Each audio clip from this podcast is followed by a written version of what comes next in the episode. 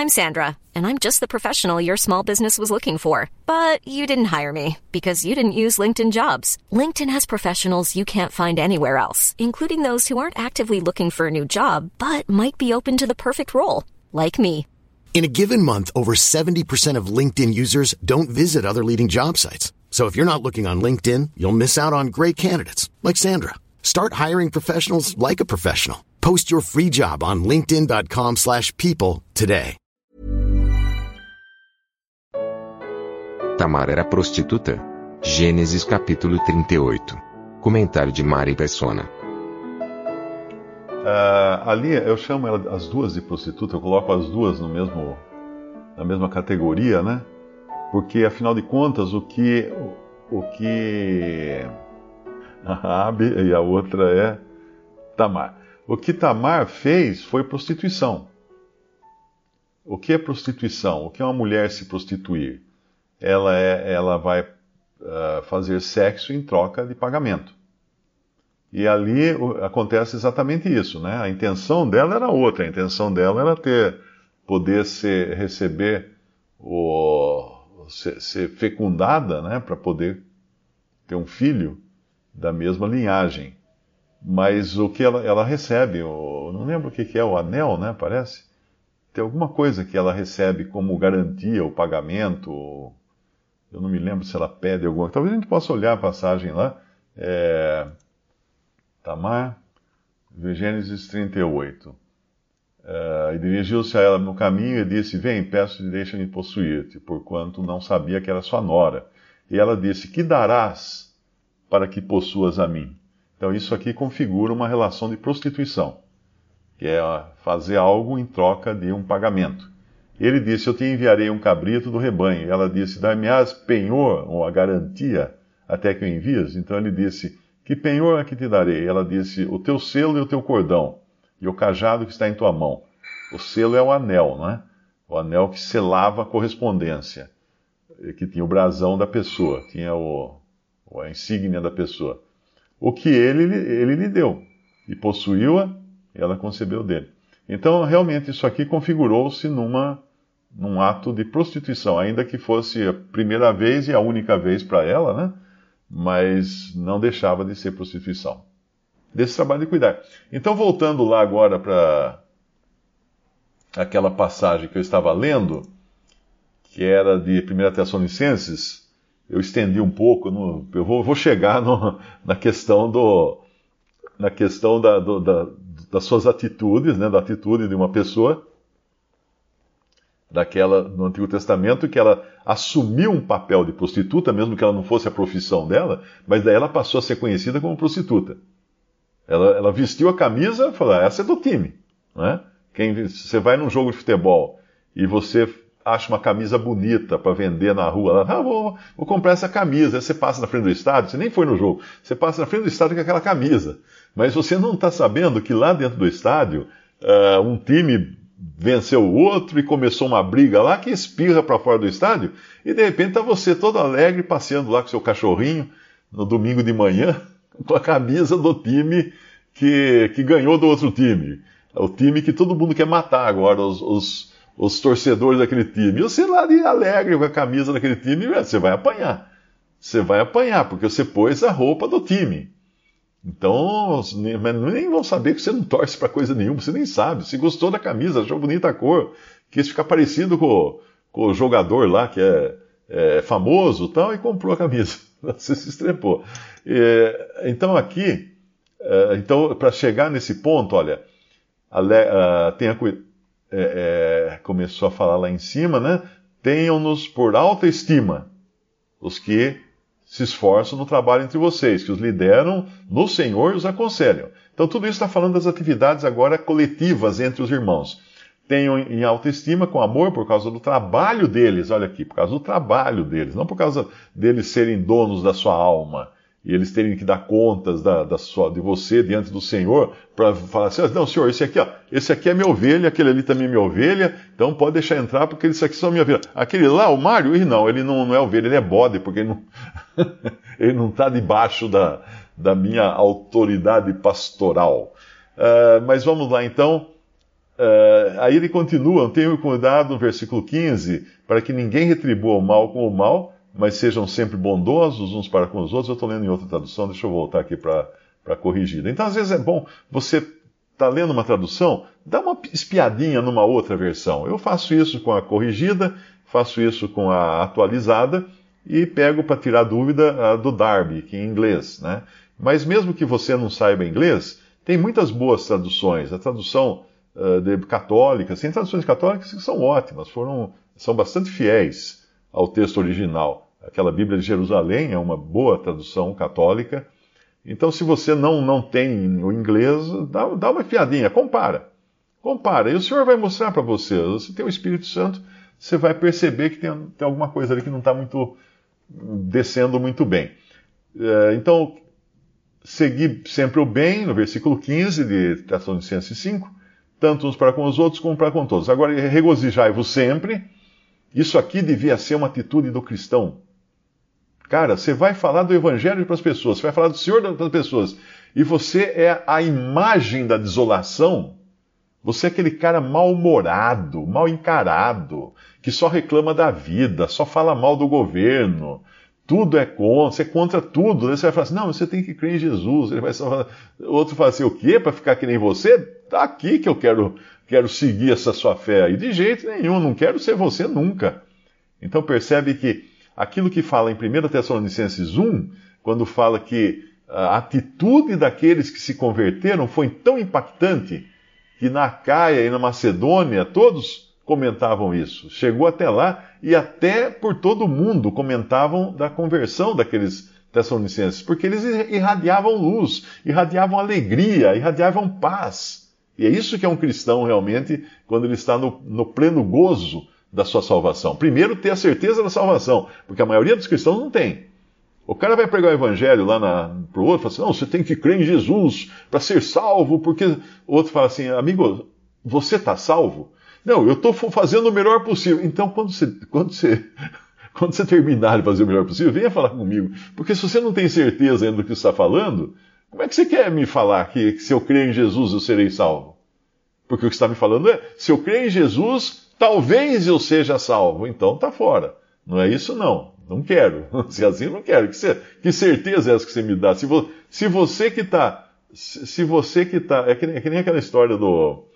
Aquele político, né? O Tan, Tancredo Neves. O Tancredo Neves, ele uma vez chegou para um, um, rapaz lá.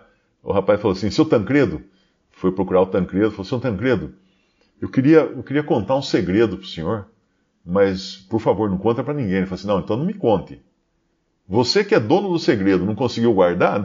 Então não me conte. Então não me conte. Então, se a pessoa que, que é dona do, da pregação do Evangelho não tem certeza do que ele está fazendo, então não me fale. Não, não, me fale, porque se você não sabe, né, o que, que adianta me falar? Regozijai-vos sempre, orai sem cessar, em tudo dai graças, porque essa é a vontade de Deus em Cristo Jesus para convosco. E aqui, quando fala em tudo dai, dai graças, é em tudo até na, na topada com o dedinho na, na quina da cama. Em tudo dá graça. Porque talvez aquela topada com o dedinho uh, quebrou seu dedinho, você não pôde sair para trabalhar hoje e evitou você ser atropelado por um ônibus. Então, em tudo dá graças, porque nós não entendemos as consequências das coisas que nos acontecem. Quantas vezes você às vezes tem que parar na estrada por algum motivo e o carro falhou, tal, daí quando você continua a viagem tem um acidente lá na frente você pode falar assim: o que aconteceria? Né? Eu estava vindo uma vez em São Paulo, fui fazer uma palestra, parei no restaurante lá no, no caminho, almocei, e ao, almoçar e pegar a estrada depois é, é fria, né? não tem jeito, não tem. Bom, o que aconteceu é que eu dormi na direção. Eu nunca pensei que eu conseguiria dormir na direção do carro. Eu estava ali, comecei a pensar em umas coisas, essas coisas foram para outras coisas, e daqui a pouco eu estava sonhando, sonhando a 120 por hora na rodovia dos Bandeirantes, e maravilhosamente bem. De repente faz. O carro, aquele barulheira toda no carro tal, eu grudei na direção, né? Não sabia o que estava acontecendo, acordei com o maior susto. Eu tinha, o carro foi desviando, desviando, desviando, pegou no guardrail, aquele, aquela mureta de concreto, as rodas pegaram na mureta de concreto, E foi esse o barulho que eu ouvi, porque as, as rodas de. São rodas de, de liga, né? Aquelas rodas que vêm com o carro, eh, raspando ali, aquilo dá na direção dentro do carro, parece que você está morrendo, parece que está. Tá, eu fiquei com medo, puxa, eu podia ter capotado. Se não fosse. E era um trechinho curto de guarda-rail. Em qualquer outro trecho, eu teria entrado o meio do mato, batido numa árvore, capotado, morrido, alguma coisa ia acontecer. Quando eu parei, eu dei graças. Falei, Senhor, obrigado de parar. Porque como é que eu ia saber o que ia acontecer lá na frente? O que, que, o que, que ia acontecer? Que, que problema, que acidente poderia estar me esperando lá na frente? Não é? Você, às vezes, o senhor põe a mão, de, precisa chacoalhar bem para você parar. Entende? Você está fazendo uma coisa e não era para você fazer, por exemplo, não era para eu estar dirigindo depois do almoço com sono. Ele me parou de uma maneira que eu nunca mais vou esquecer, e ainda mais porque foram 750 reais de, de conserto do, da, da, bandeja da, da direção. A direção ficou virada, né? Então, ainda bem que não estragou muita coisa. Mas eu tenho, toda vez que eu vou para o meu carro agora, eu olho para as rodas não, não chegou a bater a lateral, um cantinho embaixo assim da porta, pegou no concreto. E eu nem mandei arrumar. As rodas estão uh, só foram realinhadas, tal, né? Mas aquela, aquelas cicatrizes lá são para eu lembrar. Cara, não sai, não sai dirigindo com sono. Pare, como eu já fiz outras vezes, eu parava num posto e dormia. Baixava o banco, dormia 15 minutos com o despertador, acordava bem e seguia a viagem. Então Deus, quando põe a mão, ele pode querer que você pare. E aí o que você vai reclamar? Não, regozijai-vos sempre, porque é ele que está na direção, não é? É ele. Se ele fez você parar, então regozijai-vos. O negócio deu mal? Regozijai-vos. Pô, mas Mário, também você fala que regozijai-vos. Você não aprendeu muita coisa numa enfermidade? Ontem um irmão até falou numa outra live, nós estávamos participando de uma live, ele falou que os, os melhores momentos da vida dele, de aprendizado das coisas do Senhor, foi quando ele teve problemas gravíssimos na vida dele. Foi aí que ele aprendeu mais do Senhor. E assim é, o Senhor nos ensina através desses problemas. Mas seguindo aqui então, ó, não cheguei ainda no versículo que eu ia citar, referente a Tamar, né? e ao fato dela ter se vestido de prostituta, e depois essa ficou a pecha, né? o, o, o carimbo, a fama que ficou grudado nela. Orai, regozijai-vos sempre, orai sem cessar, em tudo dai graças, porque essa é a vontade de Deus em Cristo Jesus para convosco. Não extingais o espírito. O que é extinguir o espírito? Também no sentido coletivo da palavra aqui, que é uma atividade da Assembleia. O que é extinguir o espírito? É quando você não permite que a palavra de Deus seja, uh, seja trazida nas reuniões. Então, por exemplo, se você botar um homem na frente lá da, da reunião da igreja, e só ele fala, só ele dá o, o hino, só ele faz a oração, só ele, só ele, só ele, ele está extinguindo o espírito. Porque o Espírito poderia estar usando outra pessoa ali para falar naquela hora, outra pessoa para orar, outra pessoa para dar um hino. Mas não, as ordens, a, organização eclesiástica definiu que é só aquele homem que fala. E a Bíblia fala lá na reunião da igreja, em 1 Coríntios 14, diz: falem dois ou três profetas, e os outros julguem, porque todos podeis profetizar um depois do outro. É isso que fala lá. Como é que vai fazer isso num lugar que tem só um homem à frente decidindo tudo? Não pode fazer, não vai conseguir fazer. Está extinguindo o espírito, a ação do espírito na reunião. E, e, ainda mais quando fala, fala em dois ou três, os outros julguem. Uma vez um irmão que é de uma denominação, ele falou assim, Ih, mas outro dia estava no culto, o pastor falou um negócio lá totalmente fora da Bíblia. Eu falei, por que você não levantou e falou assim, pastor, está errado esse negócio que você falou? Meu, nem me matam se eu fazer um negócio desse. Mas o que está escrito lá? Está escrito em 1 Coríntios 14. Mas claro que você não vai fazer isso dentro de um sistema que já foi configurado para extinguir o Espírito. É como se o Espírito Santo, quando quisesse usar a sua palavra falada ali, ele tem que driblar, driblar os esquemas que os homens criaram porque a palavra dele é pregada ali, pessoas se convertem também. Pessoas são, são exortadas, são consoladas, são edificadas, mas isso por causa de um drible que o Espírito Santo consegue fazer para driblar os homens que tentam barrar, que tentam extinguir o Espírito. Percebe? Não desprezeis as profecias, isso aqui não é de, profecia do fim do mundo, né? mas é uh, o, o, falar, né? o profetizar, o proferir da parte de Deus, ser porta-voz de Deus. Não desprezeis a profecia, examinai tudo, retende o bem. Isso aqui não é uma licença para você falar assim: oh, hoje eu vou examinar o Espiritismo, oh, hoje eu vou examinar o Candomblé, oh, hoje eu vou. Não é isso que está falando aqui. Se você já tem, pela palavra de Deus, as evidências de que algo é um problema, é um erro, é um engano, nem vá passar perto daquilo, né? Seria como eu falar assim: oh, hoje eu vou examinar a estricnina para ver qual é o seu efeito no meu organismo. Você vai morrer, porque já está escrito lá nos livros científicos que estricnina é veneno, poderosíssimo. Uh, hoje eu vou comer, vou tomar óleo de mamona, né? Muita gente não sabe que você não pode tomar óleo de mamona. É, além de dar uma dor de barriga tremenda, né? Se você tomar um pouquinho, mas se tomar muito, você morre. Eu, eu vou comer semente de mamona. eu nunca esqueço uma vez que numa, num programa de televisão, quando o Lula era presidente, ele explicando para um outro cara lá, que acho que era um ministro, alguma coisa assim, ele tava, o Lula estava com vidro de semente de mamona. Então ele falando um projeto que eles iam produzir óleo diesel, né, a partir da semente de mamona. Aí ele abriu, abriu o vidro, falou, examina e vê como é que é, né. Aí despejou um, um punhado de semente de mamona na mão do, do ministro. o cara enfiou na boca. O Lula arregalou e falou: Não, isso é veneno, isso é veneno, cara, não pode, não pode comer, não. então, examinar tudo, né, uh, retende o bem, mas claro que você não vai examinar aquilo que você já sabe que é, que é veneno. Né? Vou examinar a cascavel, se, ela, se essa aqui tem veneno ou não. Todas têm veneno. Absten... Agora vem o versículo que eu queria falar, 1 Tessalonicenses 5, 22 abstende-vos de toda aparência do mal.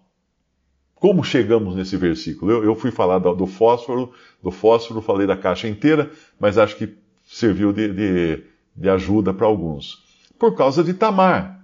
Tamar fingiu ser prostituta para poder conseguir conceber uh, do, do, seu, do seu sogro, né? Ela queria conceber porque ela ficou viúva mas ela se fingiu de prostituta, ela fez uma artimanha ali. Agora todo mundo achava que ela era prostituta. Quando vão procurá-la para relevar o, o, que ela tinha, o que o, o, o, seu sogro tinha prometido que ia dar a ela como pagamento por, pela, pelo sexo, né? Porque ela pede um pagamento pelo sexo. E aí ele deixa com ela o, o sinete, que é o, que é o, o anel, né, com a marca dele. É como deixar o cartão de crédito para a pessoa ele deixar um documento, carteira de identidade, alguma coisa assim, e deixa mais outras coisas. E quando vão levar as, uh, levar as coisas que ela pediu para pegar, para resgatar aqueles objetos, perguntam onde é que está a prostituta que ficava aqui? Ah, nós não vimos. Nós não vimos prostituta nenhuma, prostituta nenhuma aqui. Porque agora ela estava sendo chamada de prostituta. Ela estava no ponto da, das prostitutas. Ela, ela, é como se ela foi fazer ponto.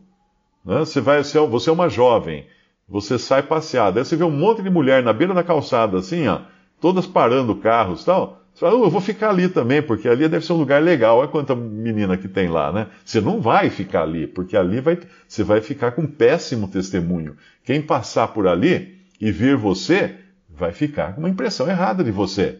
É que nem outro dia um casal né, me perguntou, de cristãos, ele falou assim, Mário, Teria problema gente assim comemorar nosso casamento e tal, indo a um motel? Eu falei, bom, tem um problema sim, que é esse aqui. Abstende-vos de toda aparência de mal. Por quê? Porque quando você entrar com o carro no motel, algum amigo seu que conhece aquele carro, que sabe o número da placa ou o modelo do carro, e vê o carro entrando no motel, vai pensar o quê? Que você está ali com a sua esposa, mas nunca, nem Marte. De jeito nenhum. Vai falar, ih, pronto, lá, o cara disse que é crente e está indo num motel com prostituta. Ou o contrário, pode ser a esposa no carro, dirigindo o carro, com um cara do lado, e o sujeito na, na penumbra da noite lá não vê quem é o cara do lado, é o marido dela. Nossa, a mulher do, do fulano está indo para o motel, levando o homem para o motel. Percebeu então? A aparência, nós temos que tomar cuidado com a aparência do mal. Aparência, não o mal o mal sim, devemos tomar cuidado com o mal. Mas aqui fala da aparência do mal. Então, uma pessoa que pratica algo que possa deixar ali uma, uma marca na opinião pública, ela tem que tomar muito cuidado, porque isso aí vai, vai uh, trazer problemas para ela.